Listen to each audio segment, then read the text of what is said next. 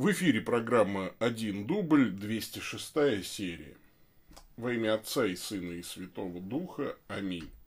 Боже, удостоивший нас искупления и усыновления, презри милостиво на детей, возлюбленных Тобою, чтобы верующие во Христа обрели истинную свободу и наследие вечное. Через Господа нашего Иисуса Христа, Твоего Сына, который с Тобой живет и царствует в единстве Святого Духа, Бог во веки веков. Аминь. Аминь. Итак, еще раз добрый день, мои дорогие YouTube-зрители, кто смотрит меня в прямом эфире в YouTube. Ну, может быть, вы и в записи в YouTube тоже смотрите, правда, там качество не очень, хотя, кто его знает, может и очень. Вот, мы не знаем. Но иногда лагает, бывает, конечно, интернет и все, и все такое. 21 век на дворе, Илон Маск обещает все, никак не сделает нормальный нам интернет. В подвале здесь мобиль, мобильный интернет пока ловит плохо, 5G пока нет, поэтому пользуемся, как в каменном веке, проводным интернетом, и он иногда лагает.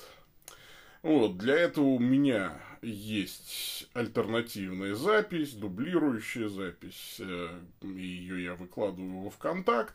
Привет, ВКонтакте, зрители. Ну и, конечно, всегда есть подкаст. Привет, подкаст слушатели. С вами я, Павел Бегичев, старокатолический митрополит церковной провинции Святого Михаила Архангела. Это 206 серия программы «Один дубль», в которой я отвечаю на вопросы, присланные вами по адресу вопрос.1.дубль собака. И, соответственно, если останется время и желание, можно, конечно, и в ютубовский чат что-то набросать. Но это правда, если уже останется время и желание, к тому же я в чате могу что-нибудь не заметить. А самый верный способ написать письмо. Э, я, честно говоря, последние вот эти вот э, дни, по-моему, на той неделе не писал напоминалку. И сегодня не успел, просто потому что я с раннего утра на ногах и мотался по городу и стоял в пробках, и что только не было, значит, там и ругался, значит, по-доброму э, с чиновниками и пытался что-то объяснить, и ничего не объяснил. И, ну, в общем, короче, обычная рутинная жизнь любого человека, занимающегося административной работой. А еще сегодня мне запускать вечером, вот, значит, запускаются у нас библейско-богословские вебинары. Я этому рад безумно. Я очень люблю вот, беседовать с людьми о Боге. И, конечно, преподавать богословие – это то, что а, мне всегда приятно делать. И мне приятно, что многие уже записались, и, ну, дверь закрывается, ну, там, наверное, можно еще торкнуться, ну, вот, э, и там посмотреть первый урок в записи, но вообще, в принципе, уже вот только до, э, теперь уже до января. Ну, в январе у нас будет весенний модуль, будут делать еще набор. Но зато продолжается набор на конвер... курс конвергенция литургика каноны, потому что он стартует в воскресенье, 12 сентября. И надо каждому из нас довольно-таки э, много приложить вот таких усилий, чтобы побыстрее туда записаться. Так, нус, нутис, нутис. Попробуем мы с вами начать. Так, значит, я сейчас открою почту. Почта, почта.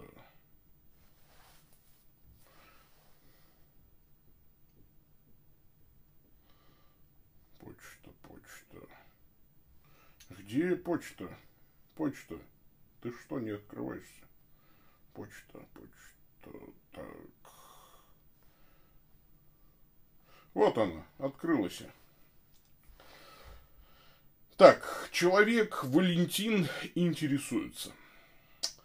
Да, не откладывай дело в долгий ящик, начнем, пожалуй. Человек Валентин интересуется. Здравствуйте, уважаемый владык. Меня зовут Валентин. У меня следующий вопрос. Что можно ответить на такой вот выпад в адрес Священного Писания? История с первомучеником, с первомучеником архидиаконом Стефаном является выдумкой, поскольку выносить смертный приговор могли только римляне, а архидиакон Стефан был казнен евреями без санкции римского наместника. Заранее благодарю вас за ответ. С уважением, Валентин. А, ну, знаете, вот этот вопрос, э, я понимаю, что, скорее всего, не вы задаете его, а вам его задал. Вы вот, эм, мне кажется, надо было вопрошающему сказать так. Вот представьте себе, вы расследуете дорожно-транспортное происшествие, э, пешеход переходил улицу на красный свет и был сбит автомобилем. А вам э, ваш коллега какой-нибудь, следователь, говорит, нет, Скорее всего, он был убит где-то в другом месте и получил похожие повреждения. Люди хотели сфальсифицировать наверняка ДТП. И вы спрашиваете, а почему, на основании чего вы приходите к такому выводу? Ну как, нельзя же на красный свет переходить улицу. Ну, то есть, он дурак был, что ли? Он, на, на, поскольку на красный свет переходить улицу запрещено, следовательно, он не мог переходить улицу на красный свет, следовательно, его не могла здесь на перекрестке сбить машина, следовательно, его убили где-то в другом месте и э, пытались э, все это дело сфальсифицировать в своем уме, да, запрещено переходить на красный свет, но люди переходят улицу на красный свет. Да, вот такая вот ситуация. Э, что касается истории со Стефаном, убийство произошло спонтанно, без предварительного слушания, без какого-либо э, там, судебного заседания. Э, горячие еврейские парни Э, из Синедриона решили в этот раз не заморачиваться, потому что одно дело, когда вы пытаетесь казнить Иисуса из Назарета, человека, который уже набрал массу популярности в народе, который триумфально въехал в Иерусалим на осле и вот-вот э, сделается царем, по вашему мнению, да, то есть и вообще придут римляне и всех вырежут и все такое, и надо срочно спасать ситуацию. Вот, потому что все будет плохо. А другое дело, когда какой-то сумасшедший сошел с ума и говорит, что Иисус воскрес из мертвых, да еще и все пророки про это говорили, да еще обидно сказал, что э, вы всегда противились Духу Святому, как отцы ваши, так и вы. Да, конечно, да на те в лоб просто камнем, э, вот, начали побивать его камнями, а юноша Саул стерег одежды. Там никто не разбирался. Да, запрещено. Ну как запрещено? То есть все понимают, что формально, то есть если вы хотите сделать так, чтобы потом никто не придрался, надо все сделать формально. Вот с Иисусом надо было сделать так, чтобы юридически комар носа не подточил. Поэтому уже свидетели ищут, поэтому идут к Пилату, тот и посылает к Ироду, никто не хочет брать на себя ответственность, потому что это Марокко, это, ну, это дело очень уже такое громкое, его замять не получится никак. Здесь э, все надо сделать официально, чтобы никакая проверочка, и чтобы никто там комар нос не подточил. А с мелкими богохульниками, преступниками, да кто будет за этого диакона, значит, там впрягаться? Да кто там будет за него вообще? Это какая-то мелкая, мелкий инцидент с точки зрения Рима. То есть никакого возмущения народа нет, большой популярности у этого Стефана нет. Ну, подумаешь, э, э, забористо человек говорит и проповедует хорошо. Э, вот, да еще там видит потом перед смертью видение и говорит, Господи Иисусе, прими дух мой. Все это как раз очень психологически понятно. Незачем, никто придираться не будет, никто даже проверку не учинит никакую. Зачем заморачиваться? Вот я вот очень прям удивляюсь подобным вопросам. Типа, ах, а это же было запрещено, поэтому не могли убить. Да, знаете ли, кого это останавливало когда-нибудь вообще в человеческой истории. Э, если очень хочется, то все всегда все делали, несмотря ни на какие запреты. Вот. И здесь, конечно, поступили абсолютно так же. Это настолько вот прям на поверхности, что не надо даже быть Архимедом или там человеком семи пядей во лбу, чтобы это понимать. А, вот. Так, пойдем дальше.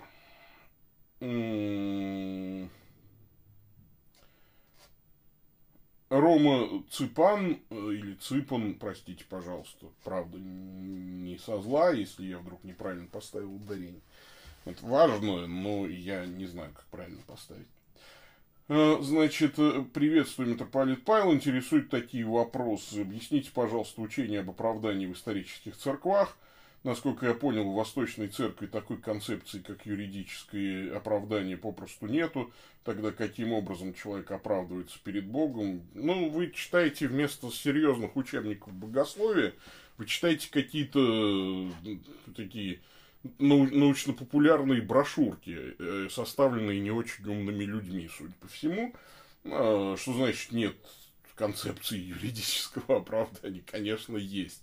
А, все знают, что то есть, Бог судья, да, то есть, что есть такое понятие, как праведность, как оправдание. Другое дело, что, конечно, Божие оправдание не вполне коррелирует с земной юриспруденцией.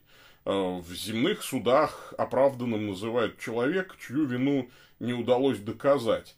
Ну, по крайней мере, да, то есть, что такое оправдательный приговор? И существует презумпция невиновности, следствие и прокуратура должны доказать вину, э, значит, человека, а человек свою невиновность доказывать не должен. Э, априори он считается невиновным, и только если его вина доказана, тогда он осуждается. Ну, вот, а ну, в общем, так. Да, а в случае с Богом, ну, с Божьей юриспруденцией, Бог оправдывает нечестивых. То есть Бог делает праведными заведомо виновных. И э, здесь не обойтись только лишь рамками юридических терминов. Именно поэтому восточное богословие оперирует не только такими понятиями, да и западное тоже. И здесь на самом деле очень искусственная вот эта вот попытка развести Восток и Запад, потому что и у восточных, и у западных отцов есть и то, и другое. То есть термины, наше искупление, скажем так, оно описывается различными терминами. И это и оправдание, это и искупление, это и освобождение, это и рождение свыше, это и исцеление и так далее. Конечно, есть онтологические теории спасения, да, то есть вот они, э, ну, как бы это более такое, что ли, всеобъемлющее понятие, потому что здесь нельзя замыкаться только в рамках юридического языка. Когда нас Бог спас, он не просто снял с нас вину, да, то есть и сказал, все, теперь ты не виновен, гуляй, Вася.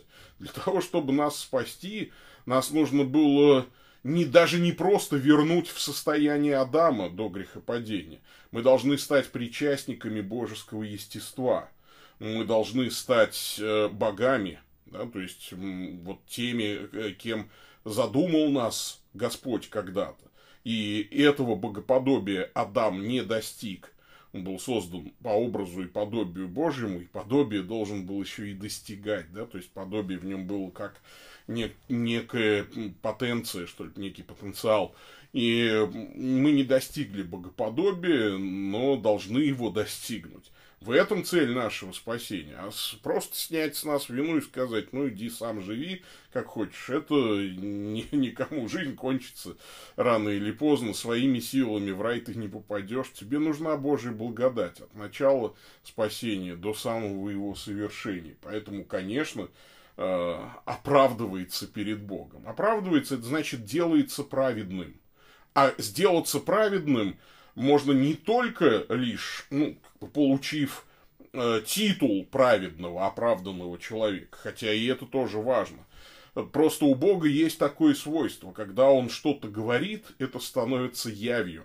Когда Бог называет кого-то праведным, Он запускает своим словом в человеке э, вот эту, эту благодать действия, вот, силы Христова воскресения, благодать вот этой, вот этой праведности, оправдания Божьего, освящения Божьего.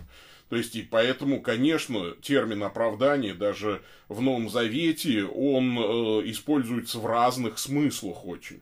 Бывает, что он используется в смысле, вот, ну да, когда как, как бы начало христианской жизни. Человек верой своей становится там праведен перед Богом. Вот, э, но подразумевается, что праведность дана ему по благодати, да, в святом крещении смываются все грехи. Ну, например, мы читаем, да, то есть э, мытарь фарисей притчу. И, э, значит, фарисей, значит, там был такой гордый, а мытарь там скромно стоял в уголке, и он пошел более оправданный, написано, да, то есть, как это он был более оправдан? Разве можно быть более оправданным? Спросит тут протестант. Значит, э, вроде это же как бы ересь такая, не бывает один более оправданным.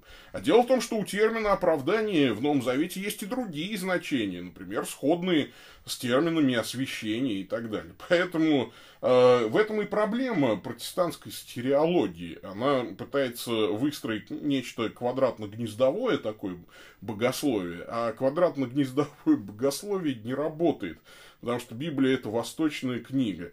И здесь не всегда стройные концепции, а, ну вот, влезают, да, то есть, или встраиваются в прекрасный Божий замысел. Поэтому всегда это нужно учитывать. А, наше спасение – это очень комплексный процесс.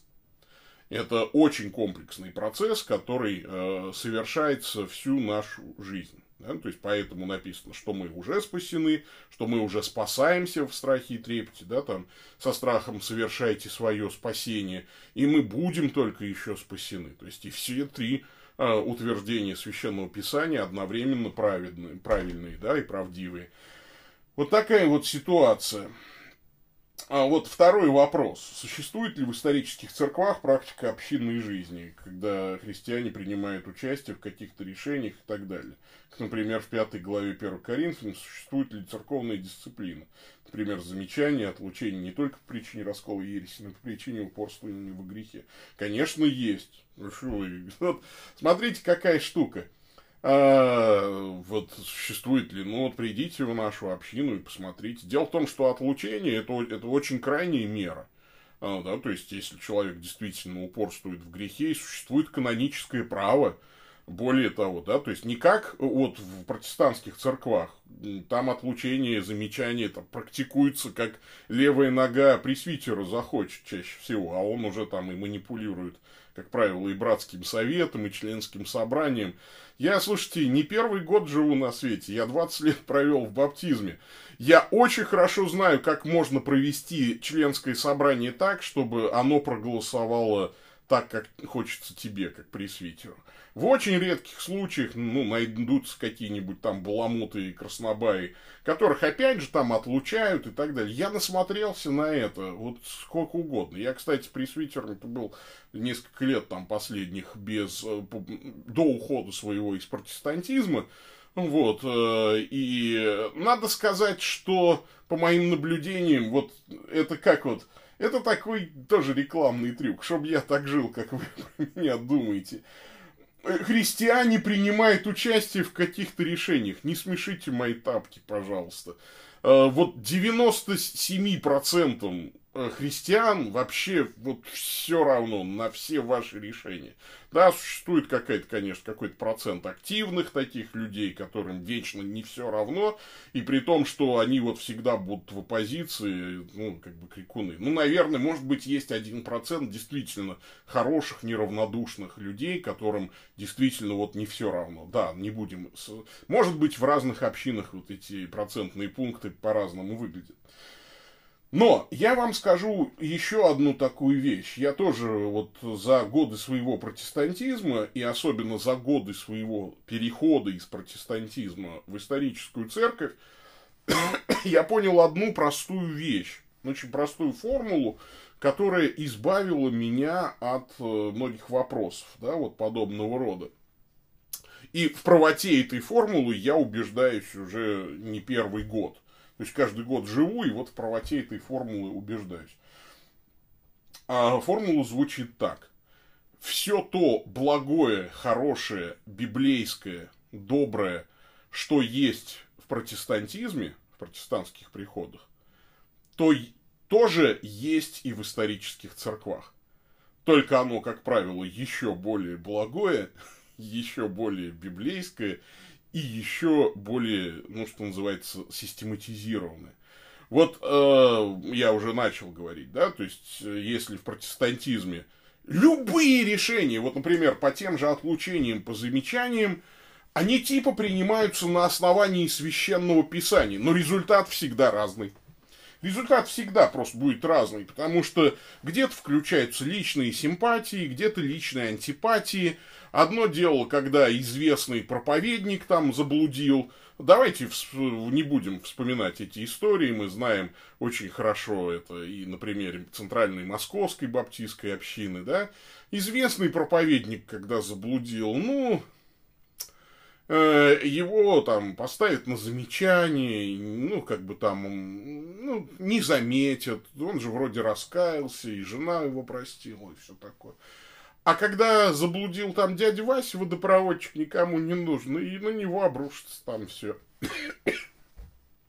Наверное, это бывает и в исторических церквах, но в исторических церквах подобные несправедливости в основном, наверное, касаются взаимоотношений епископов и священников, но, с другой стороны, там хотя бы есть нормы канонического права, которые, да, наверное, в больших там структурах попираются тоже, да, но вот мы, например, стараемся их придерживаться. С, э, то есть для того, чтобы у нас там попасть в запрет или там, быть отлученным, ну, нужно действительно впасть в ересь, да, там, или в такой грех, который вот э, подпадает под отлучение именно по каноническим правилам. Именно поэтому и надо знать каноническое право церкви, потому что церковь, на самом деле, не в 17 веке началась.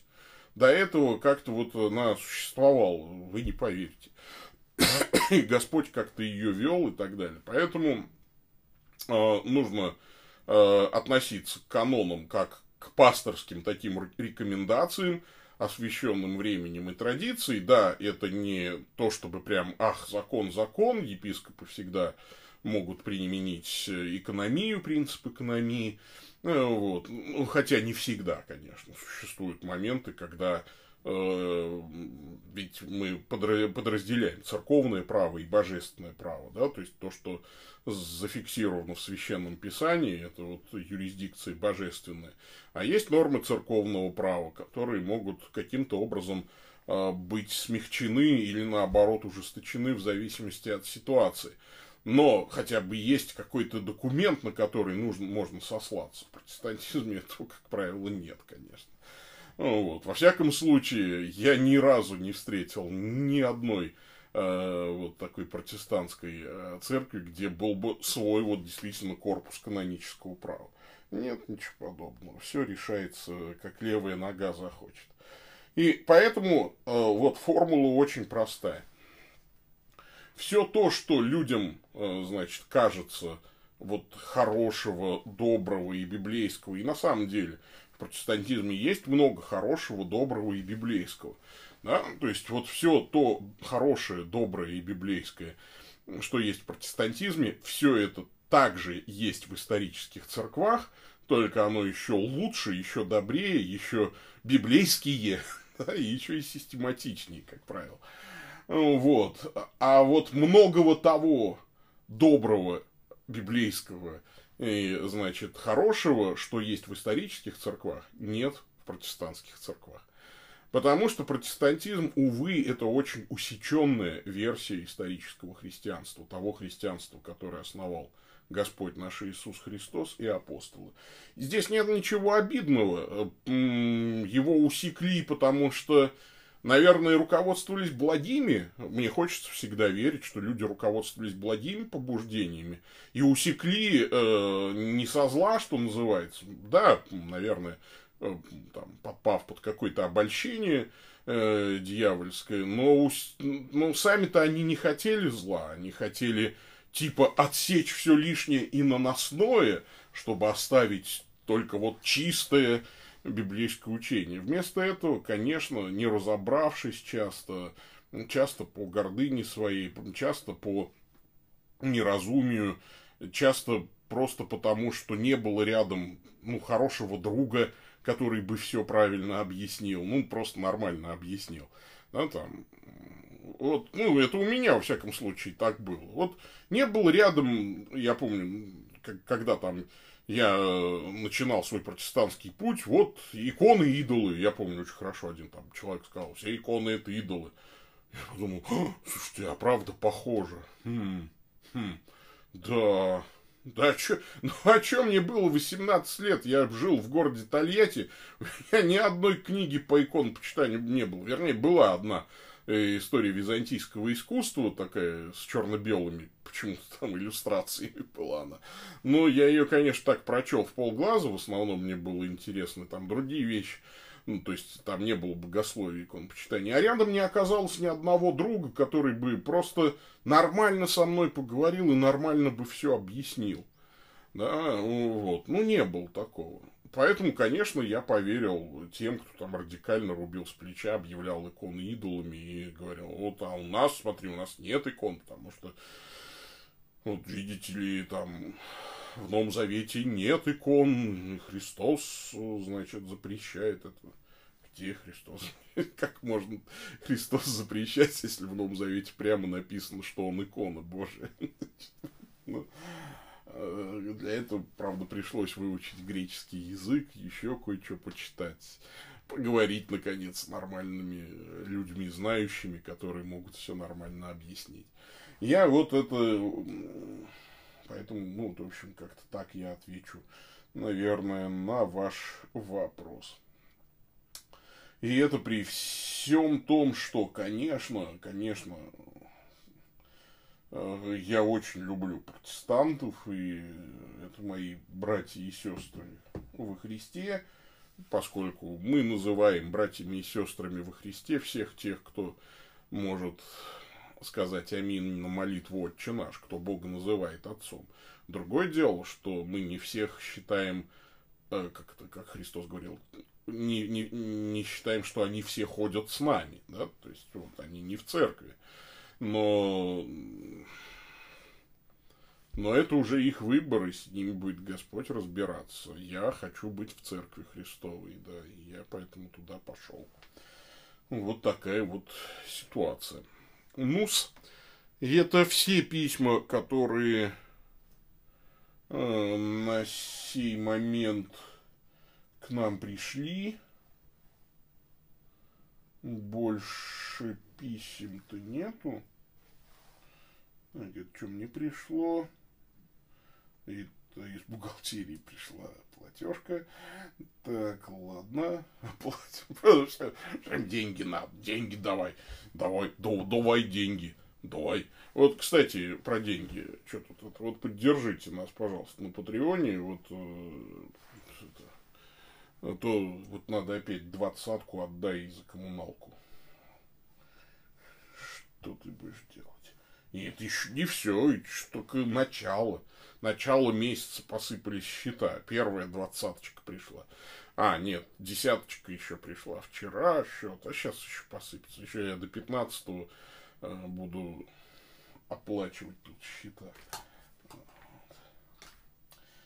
Короче, такая ситуация сложная. Так. Здравствуйте, отец Павел, пусть Господь благословит и укрепит вас. У меня есть к вам вопросы, что означает Святой Дух, является ли Иисус Христос Богом. Конечно, а, Бог един в трех ипостасях. А, сущность у Бога одна, а ипостасий три. Вот. Ну, для того, чтобы это лучше понимать, безусловно, нужно поступить э, к нам на библейско-богословские вебинары. Вот. А, так сейчас тут лекцию читать по триадологии, это как-то странно было бы. Очень коротко я вам ответил. Что такое ипостась? Ипостась – это самостоятельное личностное бытие. При этом это одна сущность. Ну, как три капли воды, это не три воды, а одна вода.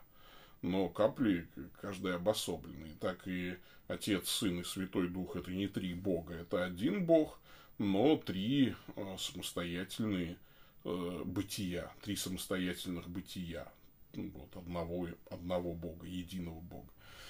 Ну, вот э, такая вот ситуация. Три личности. Э, в нашем мире э, как бы одно существо это всегда одна личность, ну или одна личность это одно существо. Вот. В Божьем мире одно существо может быть в трех личностях. При том, что понятно, что здесь вот аристотелевские категории э, не вполне работают, но мы подробно объясняем все это, безусловно, на наших э, курсах. Вот. И, э, дорогой Саба Баса, будьте добры использовать заглавные буквы, когда пишете Святой Дух и Христос, и Слово Бог тоже следует писать с заглавной буквой. Так, ну, вроде бы все. Горю желанием учиться, пожалуйста. Вот. Сегодня вечером начнем. Ну, поскольку вопросы иссякли, надо завершать это дело. Мне еще сейчас надо успеть съездить в Росгвардию ну, вот не знаю, уж успею ли я пообедать сегодня, но в Росгвардии надо успеть. А, вот. Э, помолитесь, кто там умеет. Это, это на самом деле вроде как ничего сложного, но столько времени и сил это отнимает. Ну, вы не, себе не представляете, со всеми все согласовать, собрать все там подписи с этим паспортом безопасности. Ну, в общем, такая ситуация. Все, э, давайте мы с вами помолимся, на сегодня закончим. Итак, мы, в принципе, 36 минут говорили, это очень и очень немало. Так, молитва дневного часа. Во имя Отца и Сына и Святого Духа. Аминь. А, Боже Господи, виноградника и жатвы, всякому Ты даешь его работу и справедливо награждаешь. Дай нам с терпением нести бремя этого дня и без ропота принимать Твою волю через Христа Господа нашего. Аминь. Ну что ж, Господь с вами. Да благословит вас всемогущий Бог, Отец, Сын и Дух Святой. Идите в мире. Пока, пока.